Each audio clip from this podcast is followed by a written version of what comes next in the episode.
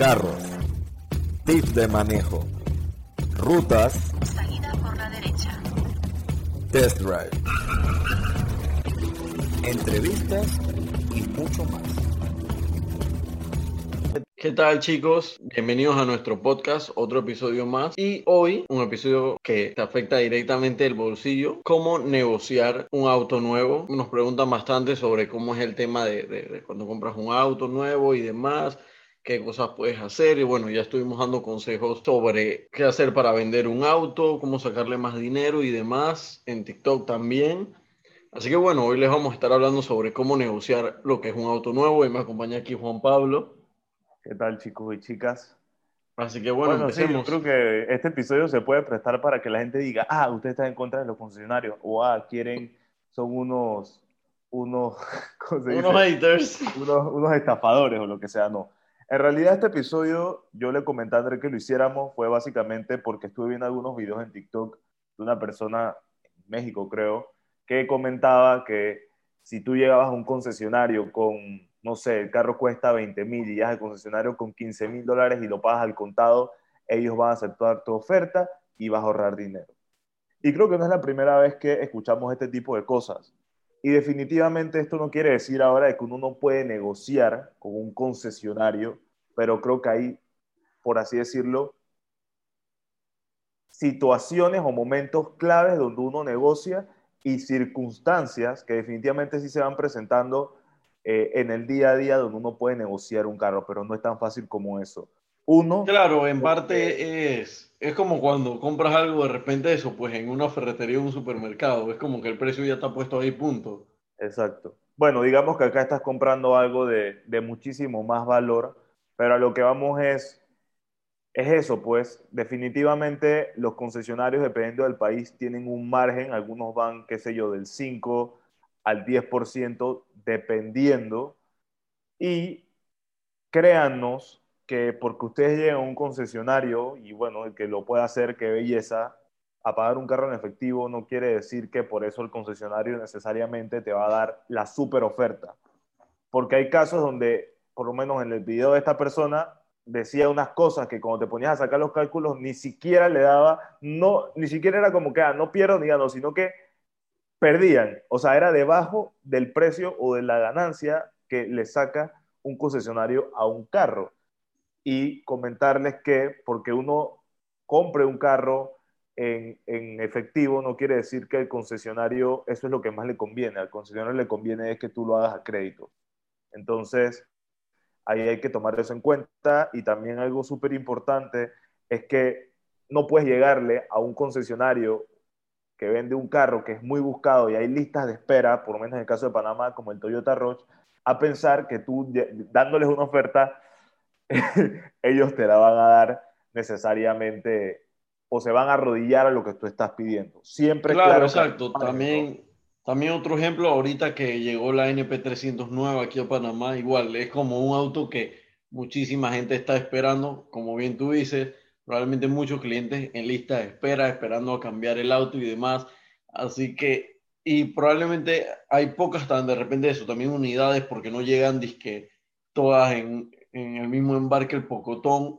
Así que exacto, no te van a bajar el precio de repente ni aunque vayas a pagar en cash o no tanto, porque al final es como que tengo un pocotón de compradores más que están dispuestos a pagarme. Es como que... Exacto, no es como que nadie quiera comprar el carro.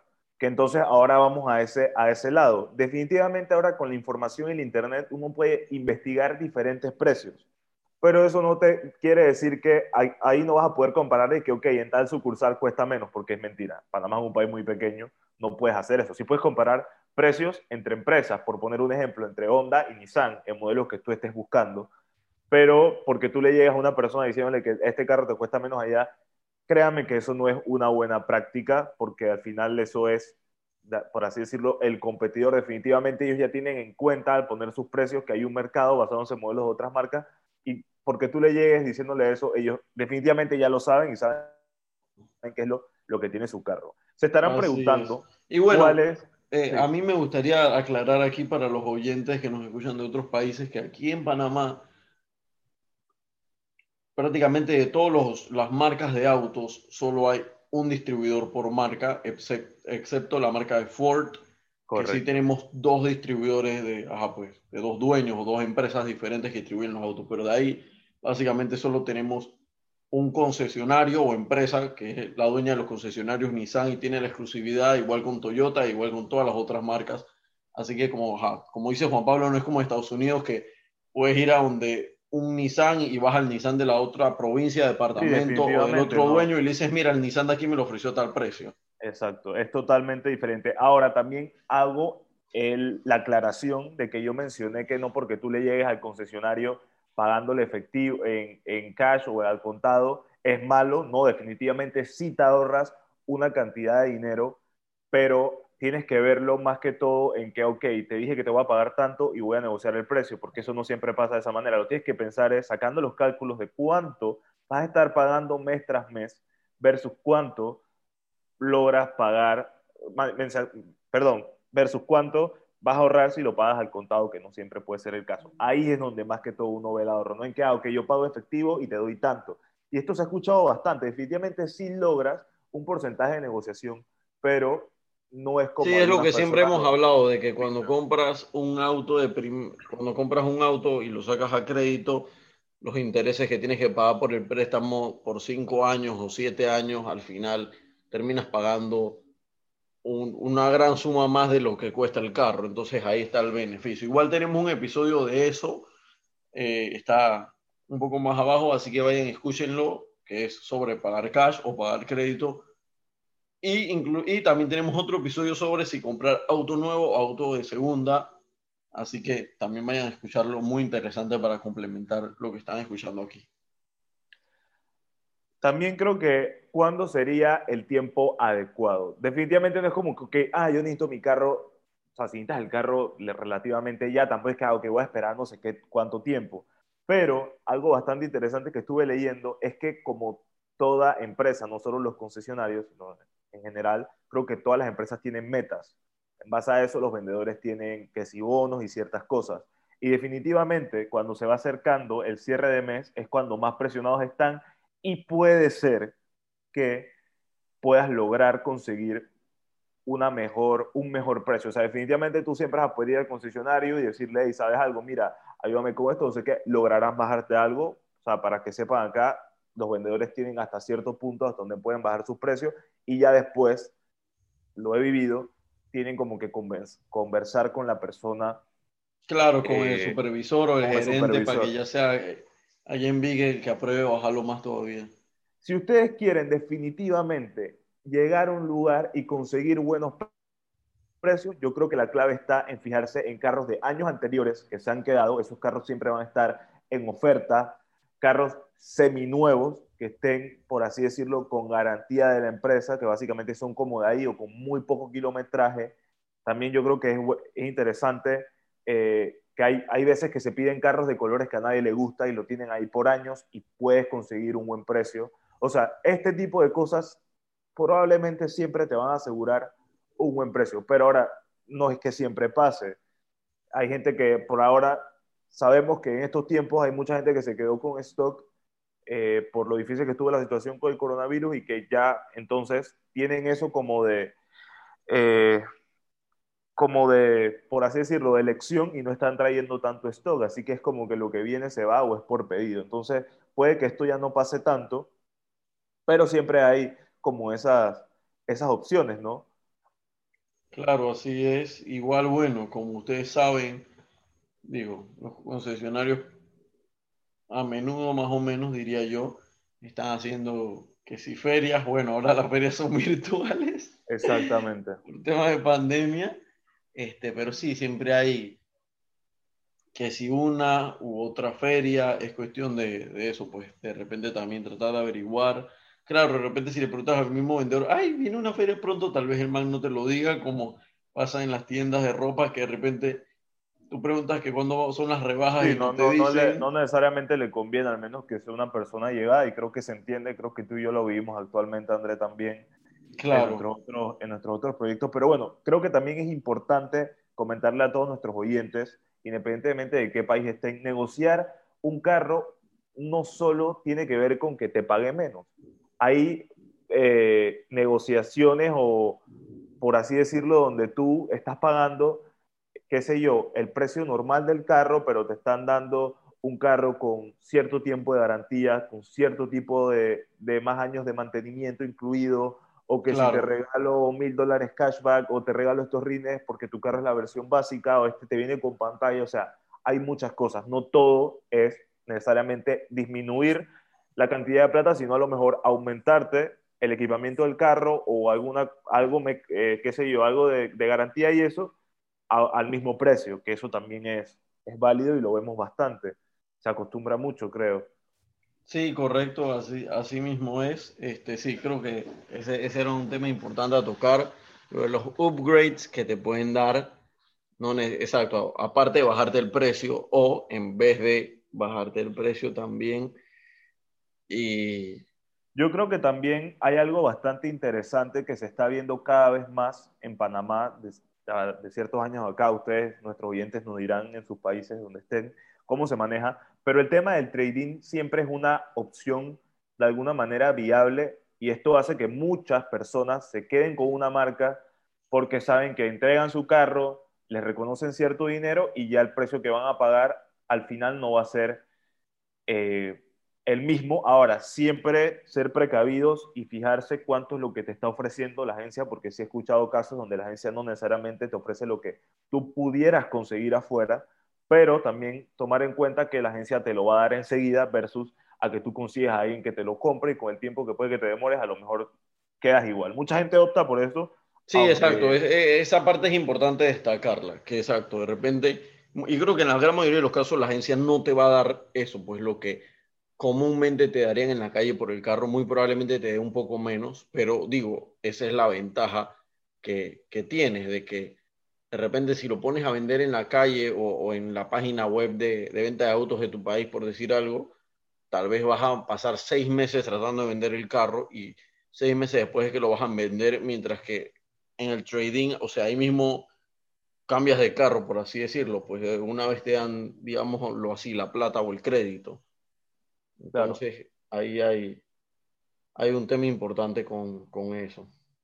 Yo creo que ahí lo mejor es como ir investigando igual más o menos cuál es el precio del carro en el mercado y tratar de sacar lo más que se pueda. Digo, siempre, nunca está de más como tratar de decir, hey, mira, vamos a hacer esto, necesito si quieres que siga contigo y siempre se logra algo. Pero a lo que vamos es que la idea no es que tú, o sea, el concesionario no va a perder. Definitivamente el concesionario negocia hasta donde da y él no va a tener, ni siquiera te va a dejar un carro para que tú o para que ellos no tengan ganancia con tal de salir creo que eso pasa muy poco, o donde ellos vayan a perder. Claro, claro, inclusive lo que tú comentabas, por ejemplo... pues creo que la administración ha sido... Sí. Claro.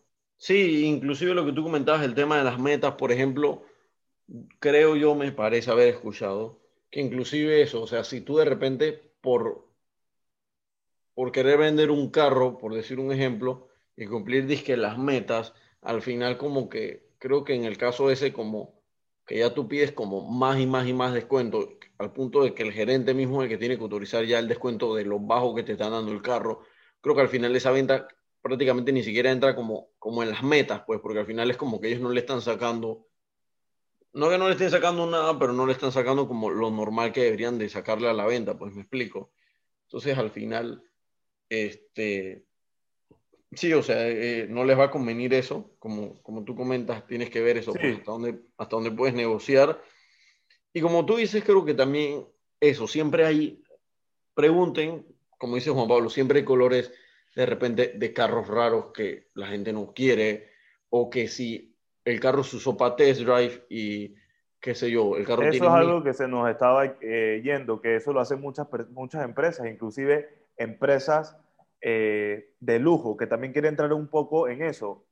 ¿Cuáles son los carros que más se pueden negociar? Son los carros de lujo porque dejan más márgenes que carros comerciales donde hay lista de espera. O sea, definitivamente, si es pan caliente, a ti no te, o sea, el concesionario no se va a arrodillar para decirte, ok, dame lo que, lo que tengas.